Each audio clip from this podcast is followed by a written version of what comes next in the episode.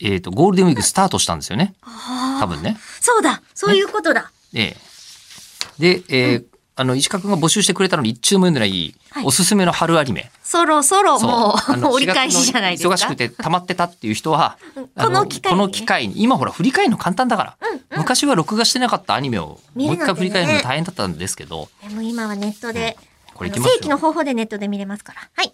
えーラジオネームたっくんさんからいただきましたあり。がとうございます。えー、吉田さん、えりこさん、こんにちは。こんにちはおすすめの春アニメ、やはりプロデューサーとしては、アイドルマスター、シンデレラガールズ、U149 は外せません。なるほえー僕はプロデューサーになったタイミング的に、アイマスのテレビアニメをこれまでリアタイしたことがなく、ど。おお、そそうっかそっか。シンデレラガールズで10年みたいなこと言われて、え、うんマジでみたいな。そうですね。そうなんだよね、もうね。うん。えーで、今回初めて放送を、えー生で見ることができています。お、まあ、生っていうやか、リアルタイムね。うんうんえーそういうことねアニアニメを生で見るっていうのは ね、かなり大変なことなんですよ。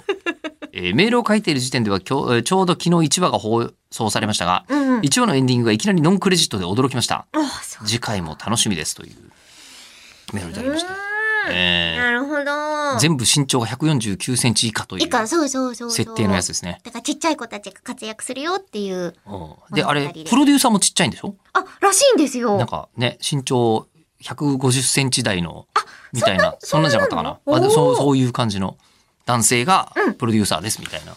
はい。もうね、原作がすでにあるので。あ、そうなんだよね、なんかね。うん。そちらまだ拝見してませんけども。ねえ、なので、そちらでなんとなく雰囲気も含めて。こういうアイマスのうん、この妹、妹コンテンツっていうんですかね。あの、まあナムコプロじゃないやつうんうん、うん。に関しては、えりこさんはどういうスタンスなんですかいや、もう全然みんなと一緒です。普通に、はいえっと、視聴、一般の視聴者と同じタイミ同ングじでです。見てると。告知とかをその場でしてくれていたりとか、この間合同のライブの時に告知してたけど、それを、そうなんやって思いながら そう見てる感じ。聞いてるっていう。へえ、今度149センチ以下なんだ、みたいなのが。ああ、そう、そう、そうなんだねみたいな、ほん、ほんとそういう感じです。